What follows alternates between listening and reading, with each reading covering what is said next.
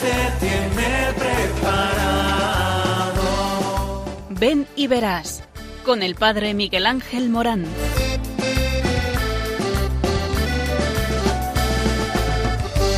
Aunque sean muchas las preguntas y si te surgen tantas dudas, de si es verdad lo que te canta. Él te conoce desde antes, sabe tu nombre y lo que vives y lo que siempre vas buscando. Escucha dentro su llamada, verás él pasa a tu lado y tu respuesta va esperando. Ven y verás. Ven y verás. Muy buenas tardes. Estamos en este programa que habla de ti. Eh, sí, amado oyente. Dios te llama. Y te llama ¿por qué? Porque te ama. Dios cuenta contigo. Y por eso Dios te llama y te llama a una misión. Y es que todos nosotros tenemos nuestra felicidad guardada en el cofre de la caridad, en el cofre del amor.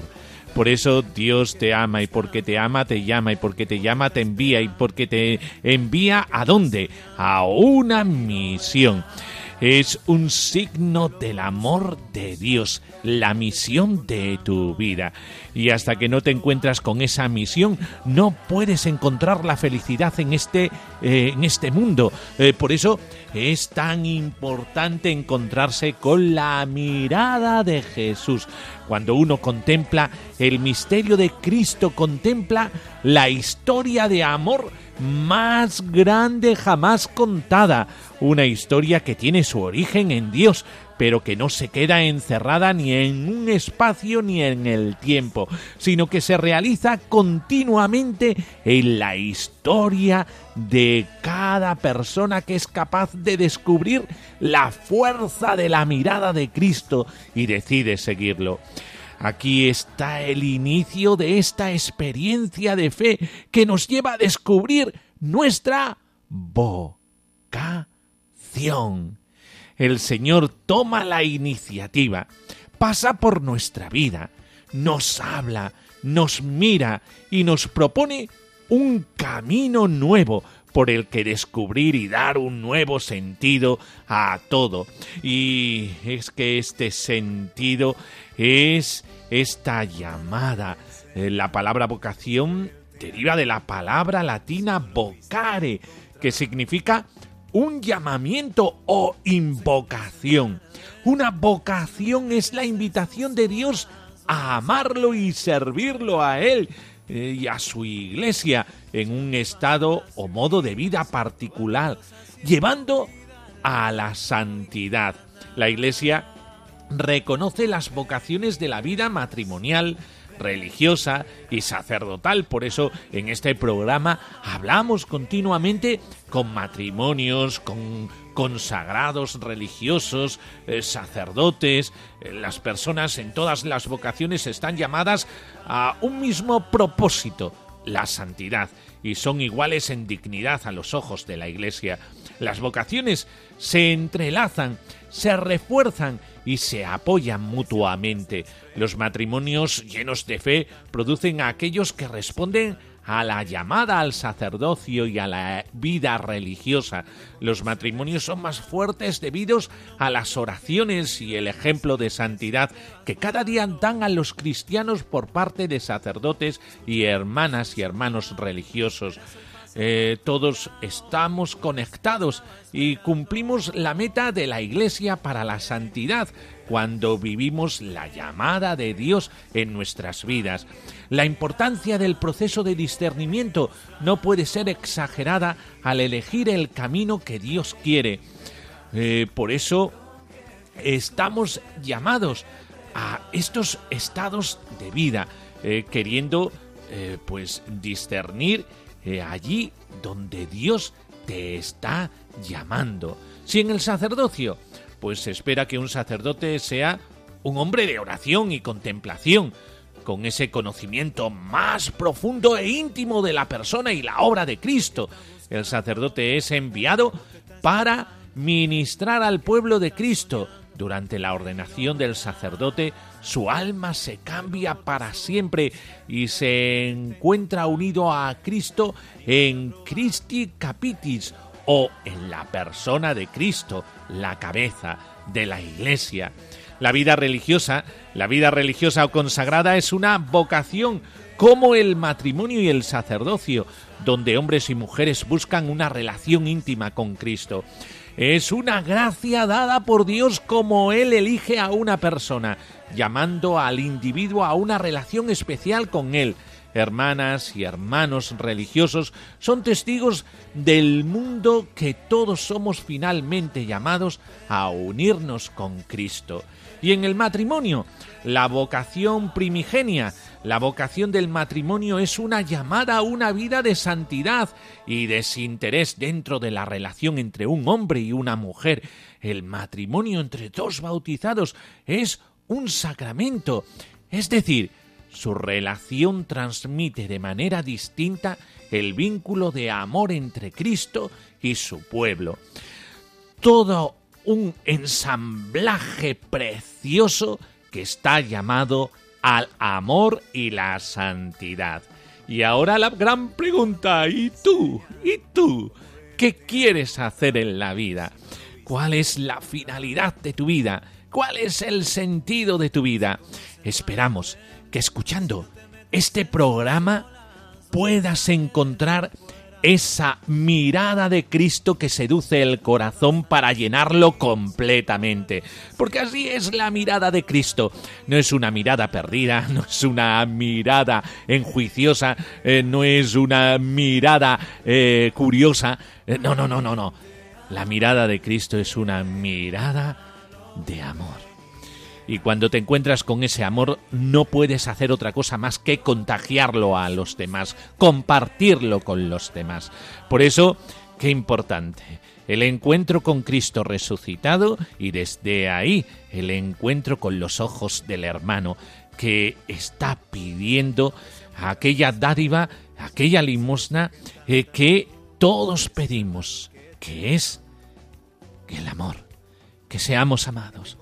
Por eso, ánimo, que tienes mucho que hacer y que tienes una llamada, una llamada de Dios.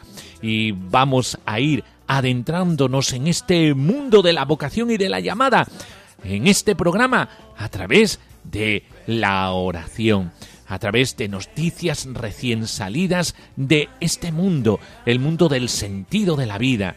Y también hablaremos eh, de eh, la palabra de Dios con una reflexión eh, para terminar con música y testimonios. Es decir, un panorama completo que te encantará. Sigue, sigue en línea, en la onda, que tenemos mucho que decir.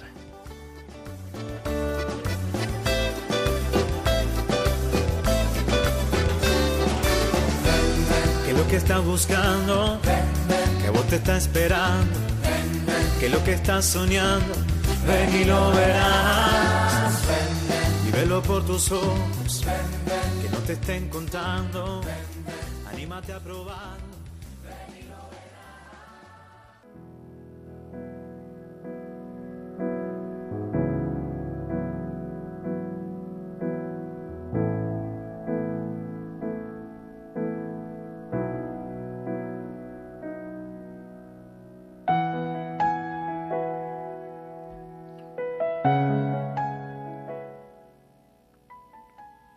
Oh Virgen de Nazaret, el sí que pronunciaste en tu juventud marcó tu existencia y llegó a ser grande como tu misma vida. Oh Madre de Jesús, en tu sí libre y gozoso y en tu fe activa, muchas generaciones y muchos educadores han encontrado inspiración y fuerza para acoger la palabra de Dios y para cumplir su voluntad. Oh, Maestra de vida, enseña a los jóvenes a pronunciar el sí que da significado a la existencia y hace descubrir el nombre escondido por Dios en el corazón de cada persona. Oh, Reina de los Apóstoles, danos educadores prudentes, que sepan amar a los jóvenes y ayudarles a crecer, a discernir su vocación acompañándoles, guiándoles al encuentro con la verdad que los hace libres y felices.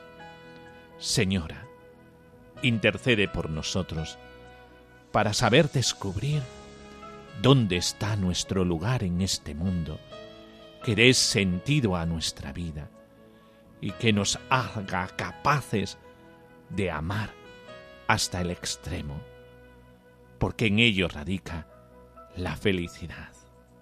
Madre, haznos felices. Amén.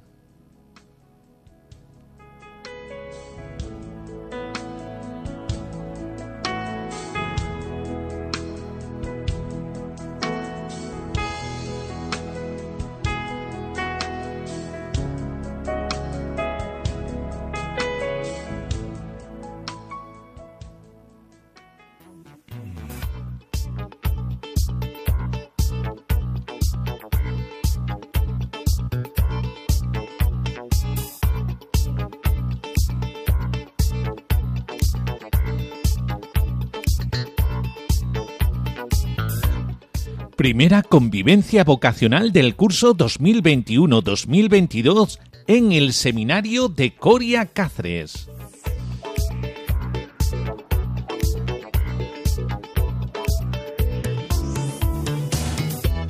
En Cáceres, sí, con el curso escolar comenzado, se organiza desde el seminario una convivencia vocacional del 6 al 7 de noviembre en las mismas instalaciones del seminario diocesano, ubicado en Avenida de la Universidad 3 de Cáceres. Sus destinatarios son niños y jóvenes, desde sexto de primaria a segundo de bachillerato comenzará el sábado día 6 a las 11 y terminará el domingo 7 de noviembre después de comer alrededor de las 5 de la tarde. Pocos días, pero muy intensos en vivencias y experiencias enriquecedoras que seguro gustarán a todos los chicos que quieran participar, animados por sus familias y comunidades parroquiales. Pasar dos días en el seminario mostrará a nuestros jóvenes lo completa que es la vida en esta familia que acoge desde el corazón. Este es el lema de la primera convivencia vocacional de este curso, desde el corazón. Las actividades serán las propias de un fin de semana con los residentes, con estudios, juegos, el aire libre, fútbol, música, actos piadosos y acciones lúdicas. Lo más importante son los compañeros con los que se divertirán y compartirán amistad. A todo esto se añade una motivación evangélica para conocer más a Jesús. Nos serviremos del texto evangélico Tened entre vosotros los mismos sentimientos que tuvo Cristo Jesús de Filipenses 2.5. Es decir, acoger desde el corazón. Para ellos nos serviremos de juegos, deporte, taller, dinámicas creativas de ocio y oración. Para más información, dirigirse al párroco del pueblo o la ciudad o al teléfono móvil 620 383 162 o al correo electrónico seminario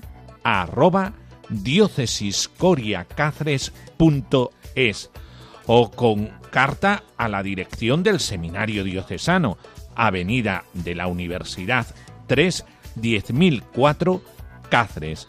Os esperamos en esta convivencia que se te abrirá un mundo precioso desde el horizonte del amor de Dios y de la mirada de Jesucristo aquel que se encuentra con ella se encuentra con la serenidad de su corazón.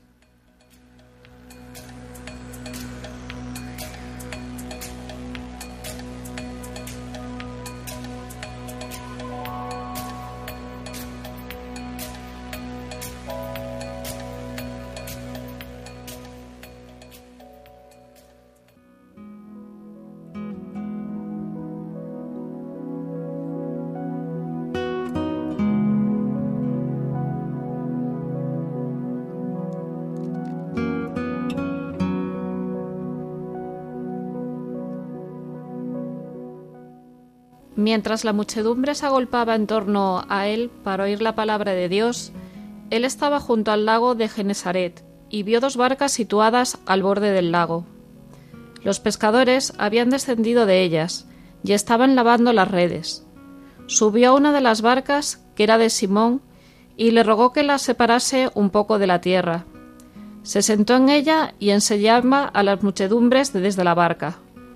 Cuando terminó de hablar, dijo a Simón, Rema mar adentro y echad vuestras redes para la pesca. Simón le respondió, Maestro, hemos estado trabajando toda la noche y no hemos pescado nada, pero en tu, en tu palabra echaremos las redes. Así lo hicieron y capturaron tan gran cantidad de peces que casi se rompían las redes. Hicieron señas a sus conocidos de la otra barca para que fueran a ayudarlos. Ellos acudieron y llenaron tanto ambas barcas que casi se hundían. Al ver esto, Simón Pedro cayó a los pies de Jesús diciendo, Señor, apártate de mí, que soy un hombre pecador. Y es que tanto él como sus compañeros habían quedado sobrecogidos de espanto ante la pesca realizada. E igualmente Santiago y Juan, hijos de Zebedeo, que eran compañeros de Simón. Y Jesús dijo a Simón, Deja de temer, desde ahora serás pescador de hombres. Ellos llevaron las barcas a tierra, lo dejaron todo y le siguieron.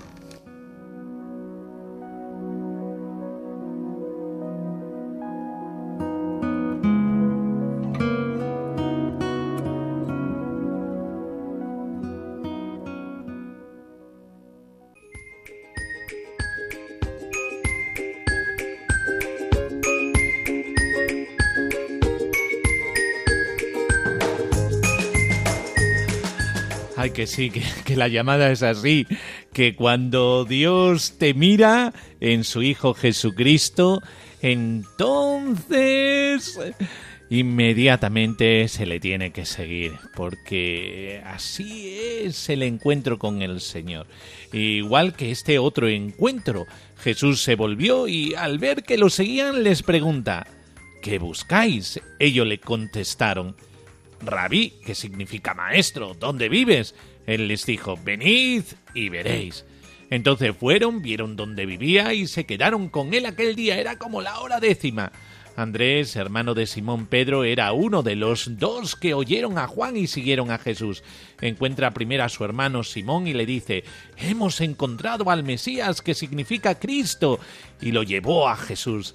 Jesús se le quedó mirando y le dijo, Tú eres Simón, el hijo de Juan, tú te llamarás Cefas, que se traduce Pedro, de, de Juan 1, 38, 42.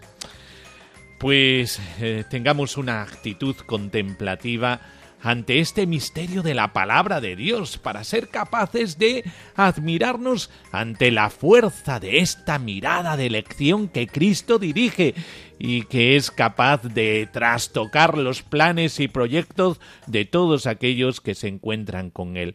Una mirada arrolladora que sigue siendo tan real y penetrante que hoy todavía son muchos los que vuelven a responder con el deseo de seguirlo. Jesús sigue llamando, sí, amado oyente, porque sigue derramando felicidad por el mundo. Ojalá tú te encuentres con esta felicidad. Él sigue mirando al corazón de distintas maneras, en distintos acontecimientos y personas, y sigue invitando a participar de un proyecto distinto del que habíamos pensado cada uno. A veces nos da un poco de miedo porque creemos que no va con nosotros, que no seremos capaces de abrazar su vida.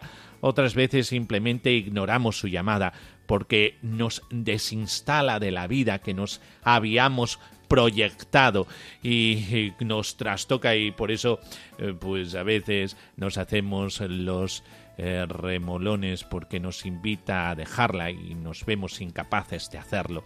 Y otras veces nos fiamos, decimos sí, comenzamos a seguirlo en cualquiera de estas situaciones tengamos la seguridad de que Él nos llama, es el Señor y nos abandonará, no nos abandonará no se desentenderá de nuestra decisión libre de seguirlo. Él lo pide todo, pero también nos lo da todo. Esto es... la vocación. Claro que sí, esta es la vocación. Centremos nuestra atención en el testimonio de Pedro que nos ofrecen los Evangelios para descubrir las tres miradas de Jesús que están detrás de todo proceso vocacional. Un encuentro, una palabra una mirada, y lo dejaron todo y se quedaron con él aquel día y siempre. Una primera mirada es la mirada de elección, que espera un sí por respuesta. La iniciativa siempre es de Dios que sale al encuentro de la persona, la busca, la mira y la llama. Jesús miró a Pedro y en aquel instante todo cambió para él. Le da un nombre nuevo y le ofrece una vida nueva que irá descubriendo día a día, momento a momento. En aquel instante se abre un horizonte nuevo en la vida de Pedro. Ha dejado de ser un simple pescador, para convertirse en pescador de hombres. Pero no es algo que consiga de la noche a la mañana, como por arte de magia, sino que serán necesarias otras muchas miradas de Jesús que le ayuden a comprender que el camino es distinto al que hasta ahora había recorrido, que el estilo es diferente y que la vida tiene otro color, otros matices que por él mismo siempre será incapaz de percibir. Necesita la ayuda de esa mirada de amor.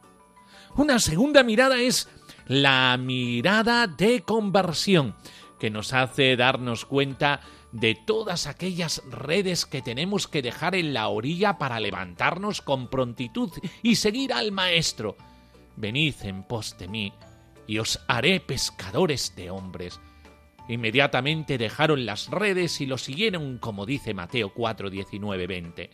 Seguirlo sin nada, para que Él nos lo dé todo. Esto es lo más difícil, porque no se trata tan solo de dejar todo lo material para seguirlo, sino algo mucho más difícil, vaciar nuestro corazón de todo aquello que ocupa el lugar que solo le corresponde al Señor. La vida de Pedro, desde el momento de su llamada, fue un ir creciendo, podríamos decir golpe a golpe, hasta llegar a comprenderlo todo.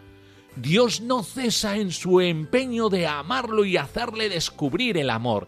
Él lo ha creado, conoce su corazón y sabe la misión que le tiene preparada. Solo le queda hacérselo descubrir con la dinámica propia del amor, que no anula la libertad, sino que acompaña, seduce y prepara el corazón haciéndolo capaz del amor. Pedro recorre este camino desde aquel no me lavarás los pies jamás de Juan 13, 8 hasta el aunque tenga que morir contigo, no te negaré de Mateos 26, 35. Y será quizá el momento más doloroso en la vida de Pedro, el que más le ayude a comprender la dinámica del seguimiento del Señor. No son sus fuerzas lo necesario, no es su sabiduría o su manera de entender la vida, sino que el camino es otro, es el camino de la cruz. Si alguno quiere venir en pos de mí, que se niegue a sí mismo, tome su cruz y me siga. Mateo 16, 24. Este momento doloroso al que me refiero es la mirada que Jesús dirige a Pedro después de este negarlo por tres veces tras su prendimiento. Al verlo, una criada sentada junto a la lumbre se lo quedó mirando y dijo También éste estaba con él. Pero él lo negó diciendo No lo conozco, mujer. Poco después lo vio otro y le dijo Tú también eres uno de ellos. Pero Pedro replicó Hombre, no lo soy. Y pasada cosa de una hora, otro insistía diciendo sin duda este también estaba con él porque es Galileo. Pedro dijo, Hombre, no sé de qué me hablas. Y enseguida, estando todavía él hablando, cantó un gallo. El Señor, volviéndose, le echó una mirada a Pedro. Y Pedro se acordó de la palabra que el Señor le había dicho. Antes de que cante hoy el gallo, me negarás tres veces.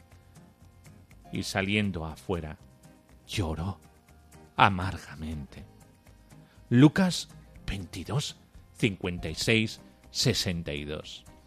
Aquel entusiasmo inicial por seguir a Jesús ahora se convierte en lágrimas de dolor y arrepentimiento, en lágrimas de realidad al darse cuenta de que él mismo no es tan fuerte y poderoso, que su corazón no es tan libre y tan auténtico como el de aquel que lo llamó y lo sigue llamando. En el fondo, este momento en la vida de Pedro es una nueva llamada, una llamada a comprender el camino recorrido, los aciertos y los fracasos, y a dejarse hacer. Esto es lo que quizá todavía no había aprendido, a dejarse hacer, a empezar a comprender el papel insustituible que tiene en su vida el Espíritu Santo, la acción de Dios en lo más profundo de su corazón. Es el momento de darlo todo. La mirada de Jesús no es de reproche por su negación, sino una mirada llena de la fuerza de un amor que cambia, que convierte, que invita a caminar de nuevo, pero de una manera nueva. El abatimiento de Pedro, su derrota, era necesaria para que se abriera la puerta de la victoria de Cristo en él. Esta mirada de conversión va dirigida a cada uno de nosotros, a todos aquellos que, como Pedro, también hemos acogido la llamada del Señor y estamos dispuestos a seguirlo. Lo realmente difícil no es percibir esta llamada, pues la iniciativa es siempre suya, y es Él el que sale a nuestro encuentro y pone en nuestro corazón el deseo de seguirlo. Lo que supone un acto de confianza permanente es permanecer en su amor.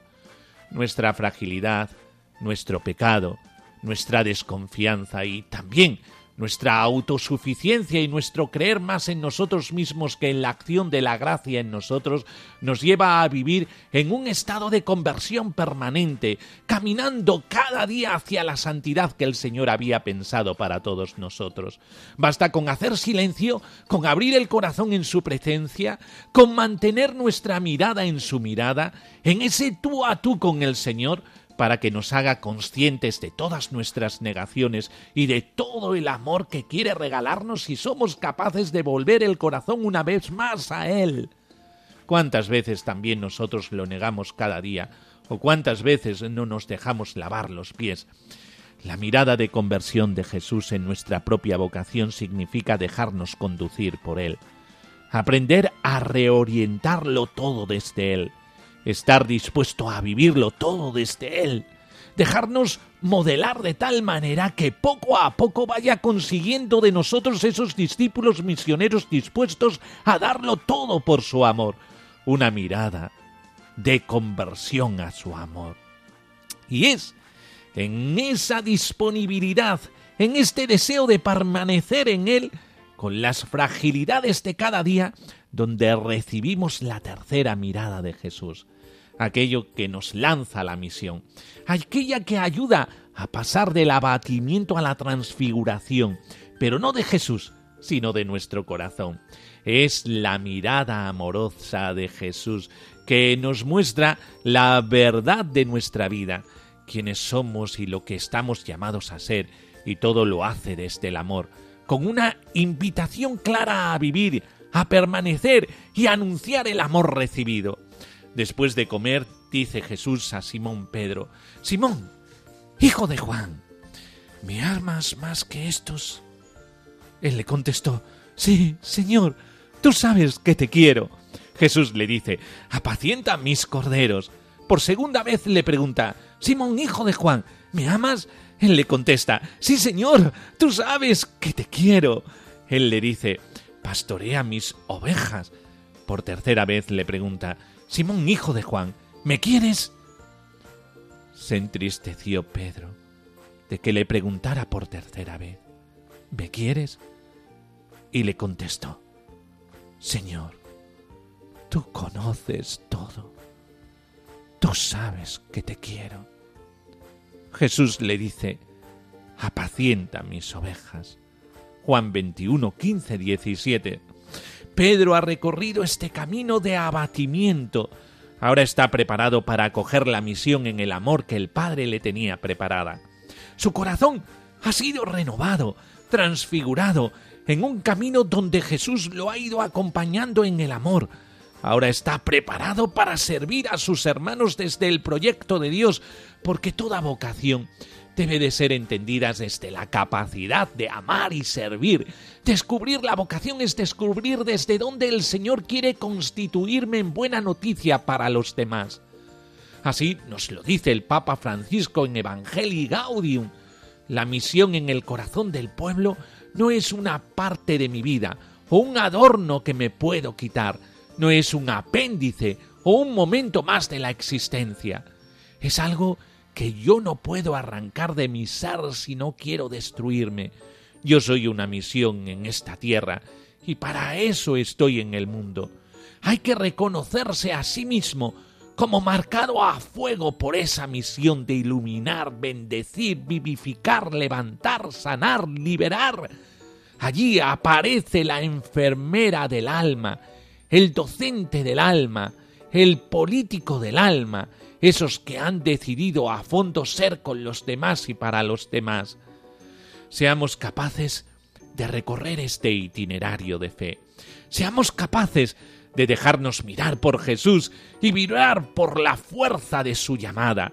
Seamos capaces de convertir cada día nuestra vida para caminar hacia la verdadera alegría que es el camino de la santidad seamos capaces de asumir nuestra misión de sal y luz en medio de nuestro mundo desde una propuesta vocacional, ayudando a todos a volver sus vidas a Cristo y a dejarse sorprender por la fuerza de su mirada que llama, invita, propone, acompaña y siempre nos salva.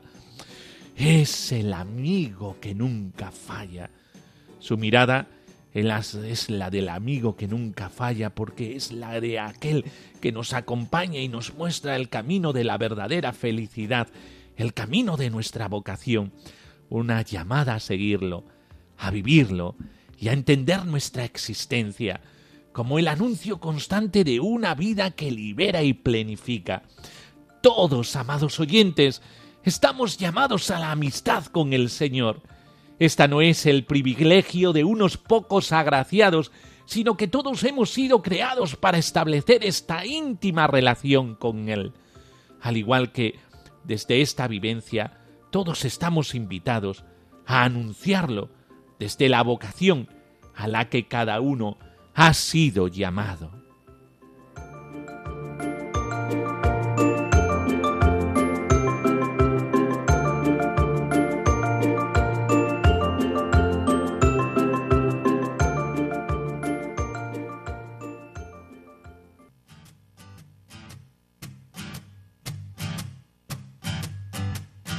¿Cómo es la mirada de Jesús? ¿Cómo es la mirada de Jesús? Para el que se siente estrella por el carro que maneja, imagínate cómo lo mira Jesús. ¿Cómo es la mirada de Jesús? ¿Cómo es la mirada de Jesús? Para la que solo sueña cautivar por su silueta, imagínate cómo la mira Jesús. Se mira con el amor con que un padre mira a un hijo y mira viendo la historia que hay detrás. Se mira con el perdón que costó su sacrificio, imagínate cómo mira Jesús. ¿Cómo es la mirada de Jesús? ¿Cómo es la mirada de Jesús? Para el loco de la calle con su frasco de pegante, imagínate cómo lo mira Jesús. ¿Cómo es la mirada de Jesús? ¿Cómo es la mirada de Jesús? Para el niño que era tierno y le dio por ser punqueto.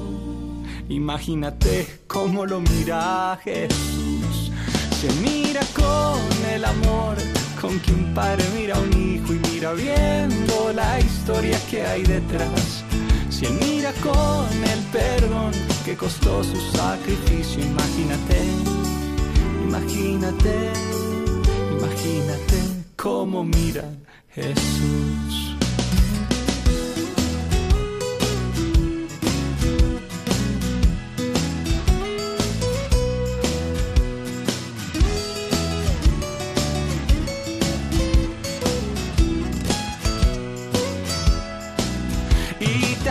Para ti mismo en aquellos días fríos, para aquel que es tu enemigo y así tengas mil motivos, para aquel hombre malvado que fue un niño maltratado. Imagínate cómo mira Jesús. Si él mira con el amor con que un padre mira a un hijo y mira viendo la historia que hay detrás si él mira con el perdón que costó su sacrificio, imagínate, imagínate, imagínate cómo mira Jesús. Cuando haya quien te asuste, te incomode o te disguste, cuando creas que alguien no merece amor, cuando sientas que encontraste a quien mirar con desprecio, imagínate, imagínate, imagínate cómo mira Jesús. Imagínate, imagínate, imagínate para que así mires tú.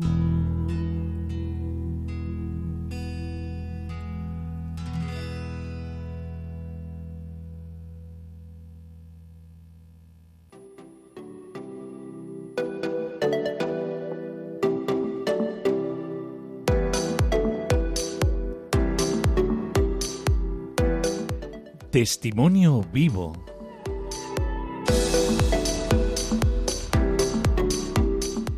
Hermana María de las Carmelitas de Valladolid, monja contemplativa.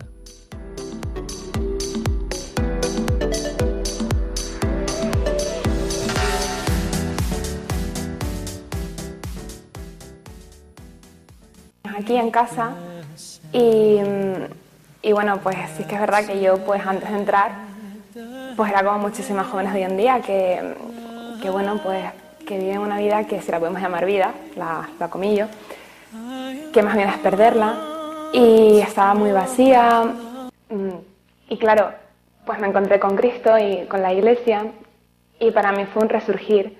Y ahora que yo veo que sí que es verdad lo de la escasez de vocaciones y yo lo veo pues con dolor porque pienso, yo ahora que estoy tan feliz y que Cristo en su iglesia, mis hermanas, en mi vocación me ha devuelto esta vida, claro, a mí me dan ganas de salir fuera y decirle que lo estoy perdiendo. o sea, que no, que no lo sabéis. Y para mí, bueno, yo entré con 20 años y sí que puedo decir que me arrepiento de no haber entrado antes. o sea, para mí los dos años de los 18 a los 20 son súper perdidos. Y después de tres años en casa pienso que no he, no he perdido ni un momento de mi juventud, al contrario. O sea, me ha entregado a Cristo, ¿qué más? O sea, ¿qué más puedo pedir?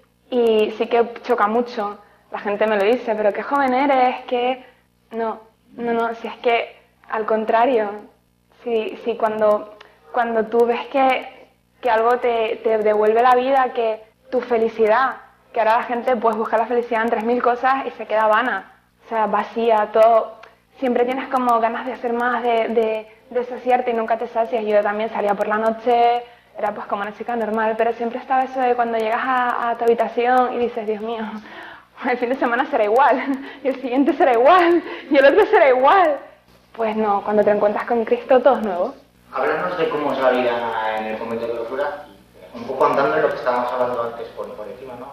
Muy, muy, diferente a lo que todos nos imaginamos, no es tan, no sé, tan sobrio, tan, tan serio, tan Que como Esto es como una manzana. que hasta que no lo pruebas, no sabes a lo que sabes. Aquí propaganda vocacional. Métete a monja. sí, vale, está preparado. lo dices porque están... No, es que sabes lo que pasa, que contar un día normal pues aburre y cansa porque la gente no lo entiende. Lo que sí que te puedo decir es que es un día muy lleno Qué bueno que al igual que la gente de fuera, nosotros también tenemos nuestros horarios, porque una madre de familia tampoco deja a sus niños y dice, ala, se me voy a tomar el café, tú hasta la merienda. no, pues también tiene sus horarios y tiene sus obligaciones, pues nosotras igual. Lo que pasa que, claro, con el matiz diferente de que todo eso está impregnado de Cristo, o sea, de, lo que te decía antes, que como cada día es nuevo, porque Él te renueva en su amor cada día, pues todo eso es diferente, pero sí que es verdad que tenemos pues pautas y un horario que, que rigen la vida, pero al fin y al cabo eso no es lo esencial. Entonces, si te lo cuento todo de rollo, primero no es nada vocativo, no es nada de promoción vocativa. y después, que, que, lo que importa es la esencia de eso, y la esencia de eso es que cada día, pues, es nuevo. Y a lo mejor esa es la, la, la imagen, ¿no? Que, como que si es gente más seria, ¿no? Mucho más No, hombre, no. Y yo, joder, No, porque... no quería decirlo, pero para que son unas cachorras, ¿sabes? No, pero ¿sabes por qué? Porque cuando tú eres feliz, pues tú tienes que transmitir eso. O sea, no, yo no consigo una persona feliz que de repente, no sé, venga alguien y esté con cara de muerto, ¿sabes? No, pues si tú eres feliz vives como tal, porque esto no se improvisa, te lo puedo asegurar. Duraría cinco minutos.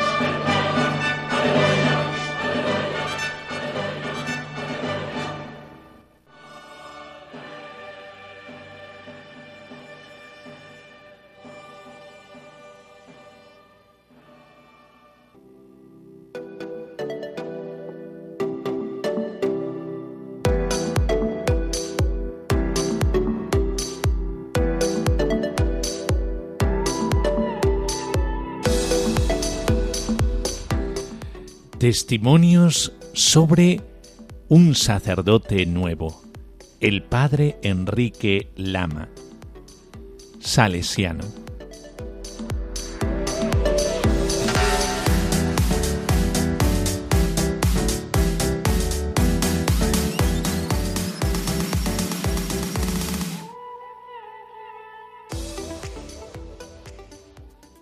Nada esto es posible si no tienes presente a Jesús. Eso es lo que he querido también este, plasmar en, en mi lema de ordenación, ¿no? Síganme y los haré pescadores de hombres, ¿no? Es para toda la iglesia un momento de expansión, de enriquecimiento de la gracia del Espíritu que se derrama sobre uno de sus hijos. Y pienso que el hecho de que Dios nos regale un sacerdote más es un signo de que Dios quiere seguir entregando hombres a tiempo completo al servicio del reino en la entrega total a los jóvenes pobres. Siempre un nuevo sacerdote, un joven sacerdote, es un signo de que el Señor sigue creyendo, sigue creyendo en nuestro servicio, en nuestra tarea, en nuestra misión. Y ese es el objetivo, servir a los más necesitados, a los chicos de la calle. Yo creo que muchos de nosotros vamos a continuar nuestro proyecto de vida gracias a ese empujoncito que Él está dando, ¿no? Siempre he visto en Él una alegría, una alegría por lo que hace. Es Dios el que primeramente a uno es el que lo elige y el que lo- poco a poco le va enseñando el camino de seguimiento.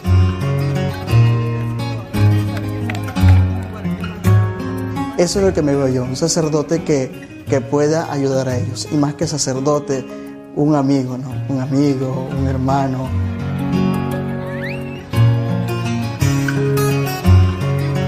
Alguien el cual este, puedan también este, escuchar y también puedan aconsejar.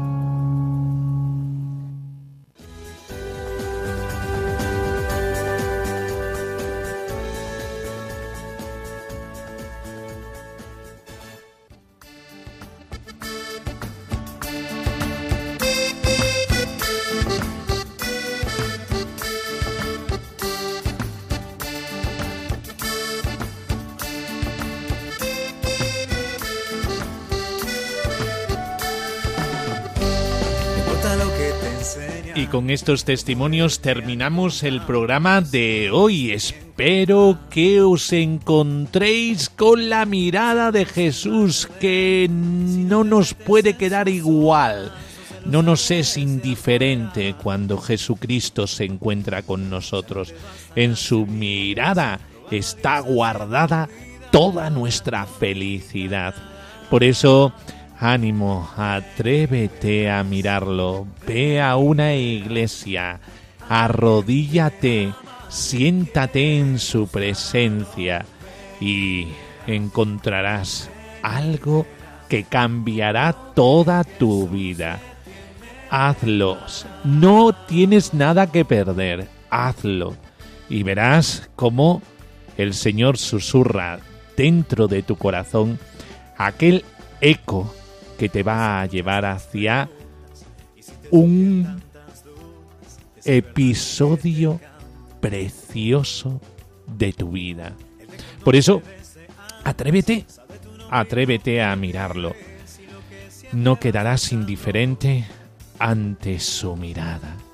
Nos despedimos, eh, como siempre, hablando bien de vosotros, diciéndole al Señor que siga contando con cada uno de nosotros, puesto que el servir es nuestra felicidad y lo hacemos con la fuerza que mana de su corazón.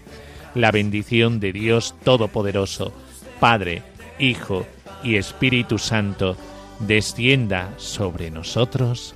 Amén.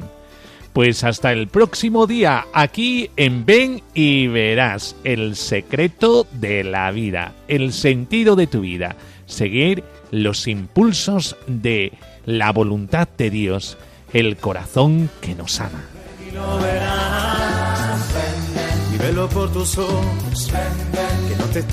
Ven y verás con el padre Miguel Ángel Morán.